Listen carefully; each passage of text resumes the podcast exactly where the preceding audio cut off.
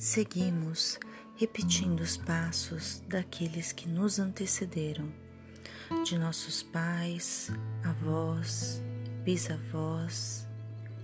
E de fato, isso não é certo nem errado, apenas um movimento natural. Interessante é avaliar até que ponto a repetição destes passos, a repetição destas ações está nos conduzindo a algum caminho e se este caminho realmente é positivo, saudável e bom.